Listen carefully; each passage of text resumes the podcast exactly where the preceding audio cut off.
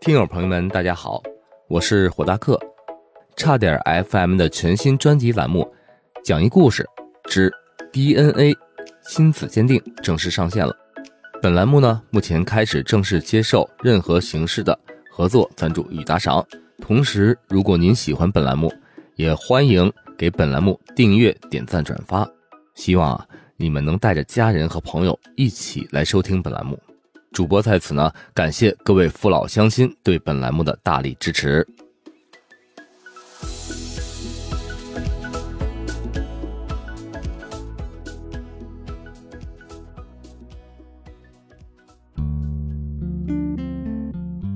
咱们书接上文啊，继续来讲讲这个斗米恩、斗米仇。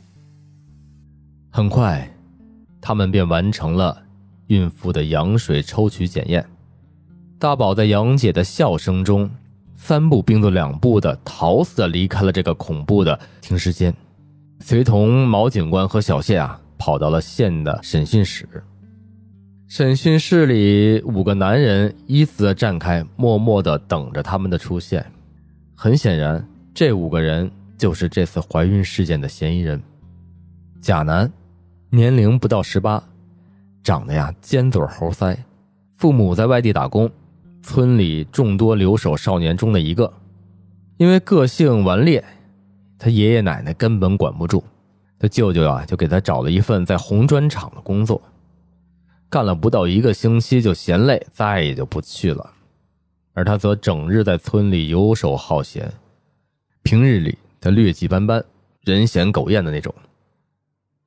乙男，年龄啊比这个甲男还小一岁。据说这俩人还有点亲戚关系，父母呢也是在外地打工。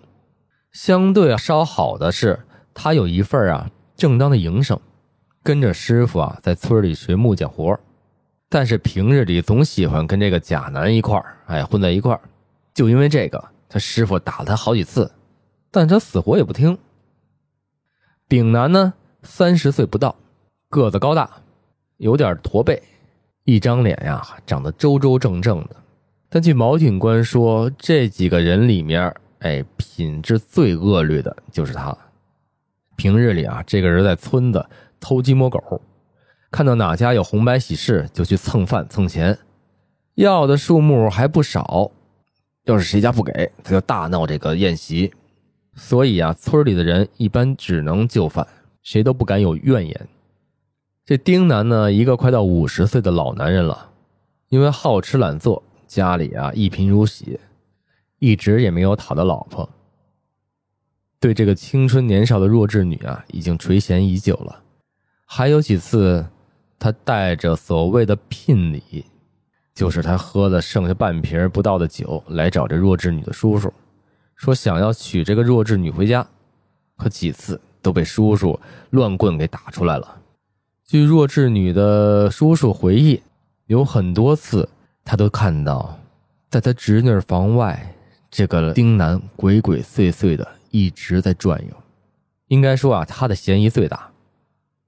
而最后一个这个男的，因为相貌啊极端的丑陋，家境啊也不是太好，快到三十了还找不到媳妇儿，又赶上他正值血气方刚的年龄，谁家里啊？有那种未成年的姑娘，他就总爱在谁家门口转悠。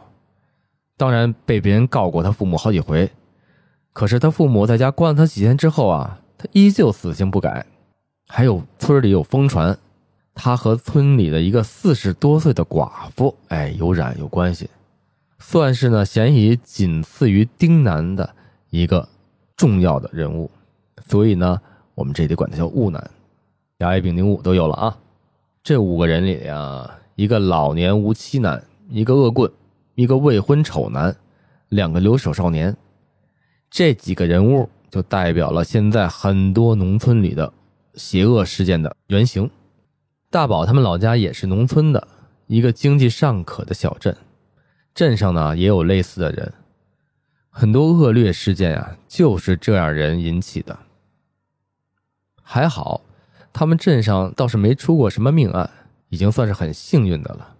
当看到这五个人的时候，大宝就想起了在老家同样惹人厌的人，他的心里就很是嫌弃，他的神态呢，自然也就流露出来了。这贾南呀，一看他那样，鼻子里就哼了一声，走上前一步。他是一米七不到的个头，比大宝矮了半头，抬着头盯着大宝，满是挑衅的意思。旁边的乙男一看就是他的死党，也上前一步，毫不示弱的斜脑袋盯着大宝。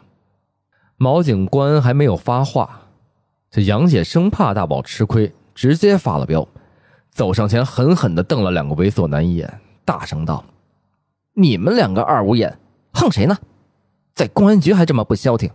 怎么着，想试试班房的七日游吗？”两个不良少年看到发飙的杨姐和旁边的毛警官，顿时怂了，慢慢的就退了回去。之后的血痕取样算是顺利，很快便完成了。大宝和杨姐向毛警官道了别，带着剪裁离开了审讯室。小杨开车把他们直接送回了鉴定中心。按照之前的猜测呀，几个人嫌疑最大的是丁楠，雾楠是其次，而其他三个呢稍微低一点。但是鉴定结果出来，让大宝和杨姐大吃了一惊。为什么呀？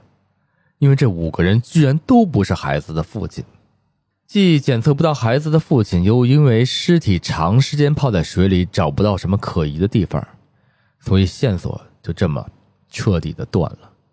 后来几天，张警官再也没有联系他们，而他们自然也不好意思去打电话问案子的详情。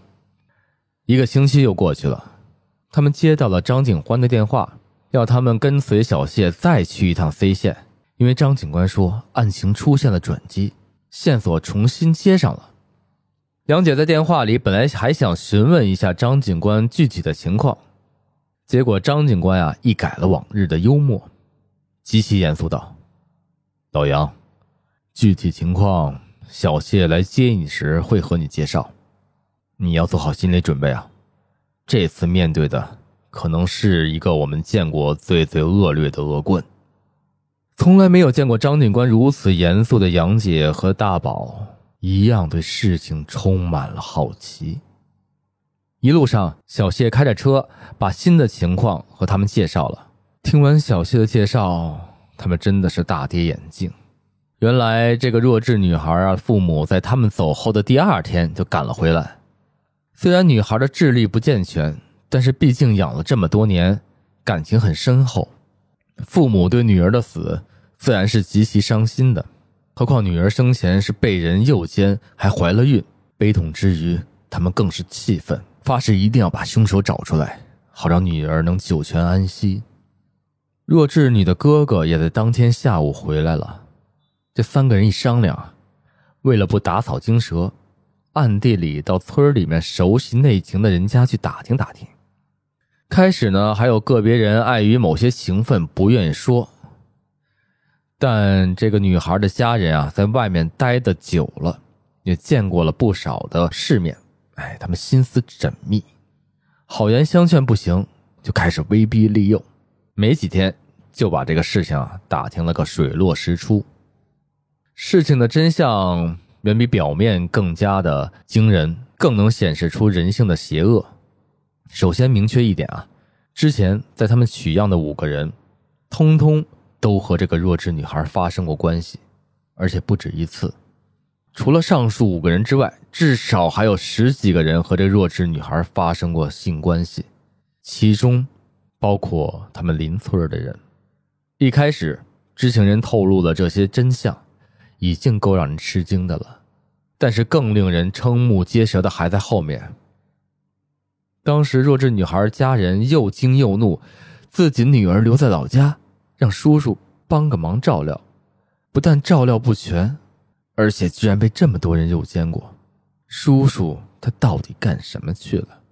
于是弱智女孩一家人跑过去去责问他的叔叔，而这个叔叔只能跪地道歉，说自己也是没有办法，白天呀要出去干活赚钱，没办法照顾侄女。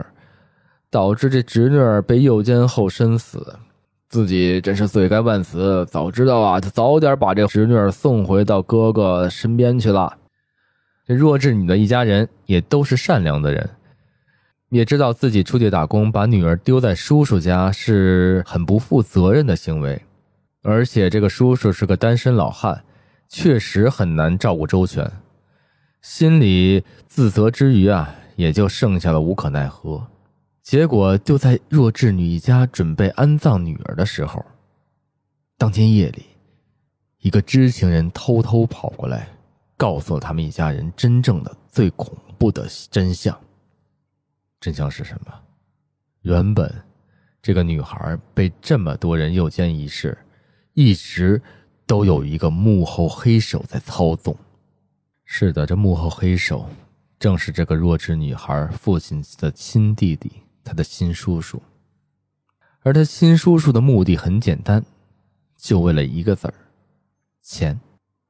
用一句最简单的话来概括，作为亲叔叔，他把他侄女的肉体当成他换取别人手中那区区一二十块人民币的工具。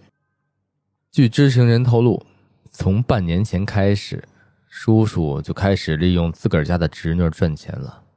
一开始只是村里几个恶棍，每人每次五十块钱，之后他便发展到了邻村人也慕名前来的地步。三十块、二十块，他也收，甚至某些时候啊，对方说点好话，一瓶劣质的酒或两包劣质的烟，他也可以让这个人进入侄女的房间去干这些苟且的事儿。当时叔叔唯一的良知就是，新来的人必须戴套子，不戴的话就不允许进入侄女的房间，因为他也害怕呀，他侄女怀孕，更害怕他侄女染上什么病，被他的哥哥嫂嫂发现了真相。这些就是整个事件的原本的真相。大宝和杨姐都惊呆了，万万没有想到人竟然能如此的恐怖。但即使他们再震惊，该走的流程还是要走完的。这个女孩是否是他杀的？而真正的凶手到底是谁？结果还都没有出来，所以他们的工作就必须要继续下去。于是。这个事件最后一个悬念出现了。当他们到了 C 县的公安局，当时那个场面真叫壮观。除了上次的五个嫌疑人已经排除之外，剩下的十几个嫌疑人全部被叫齐。审讯室已经坐不下了，就只能围坐在会议室里。一眼望去，好家伙，这高矮胖瘦啊，年长年少，一应俱全。他们费了好长的时间才把样取完，当然，张警官和毛警官自然不会忘记早已被监控起来的弱智少女的叔叔。于是，杨姐和大宝带着这十几个检材，还有这个弱智少女叔叔的检材，回到了他们的中心。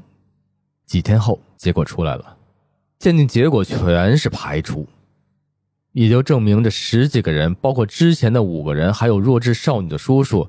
全都不是这个小孩的父亲，难道线索就这么又要断了吗？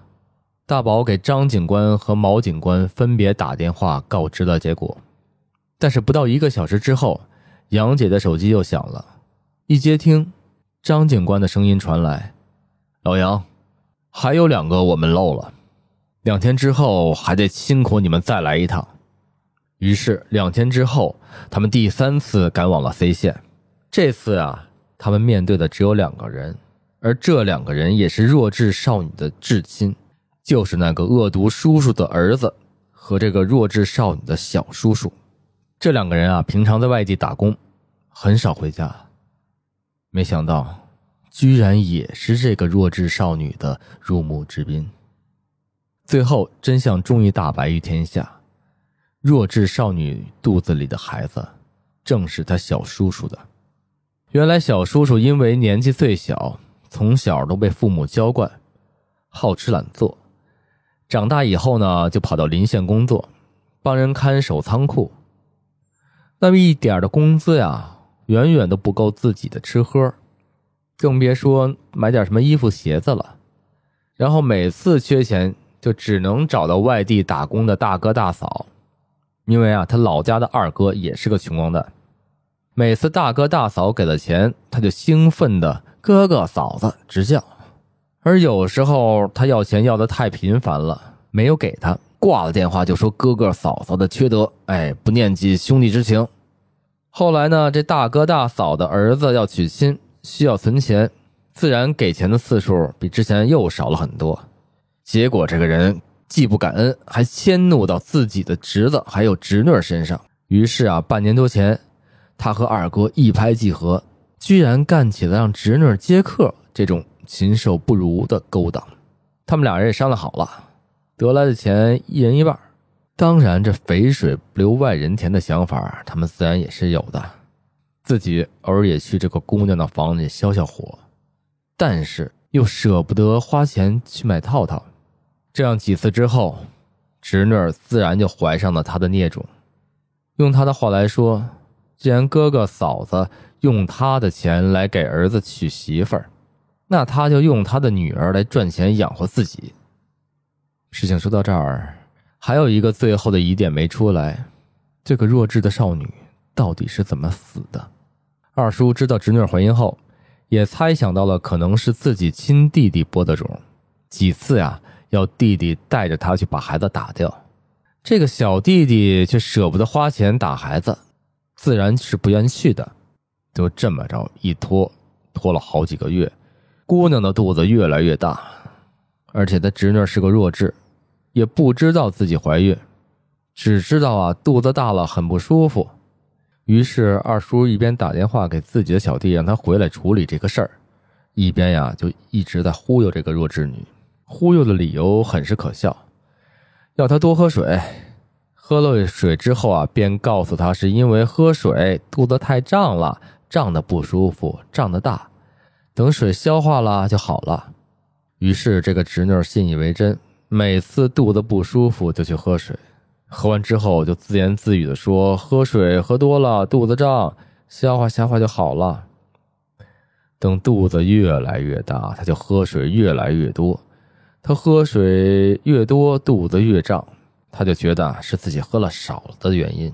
最后的一天，他觉得家里可以喝的水不够了，于是便趁着月色跑到了水最多的地方。村子里的那口最大的池塘，而悲剧就这么发生了。又或许对弱智女来说，这不是什么悲剧，这可能是真正意义上的一种解脱吧。公安机关当时对现场调查和事后对嫌疑人作案时间的排查，也确认了两个叔叔所交代的真相。最终的审判结果，在这里就不再细说了。总之，恶毒的凶犯得到了应有的报应。好了，那今天的故事就讲到这里，我们下次再见吧，拜拜。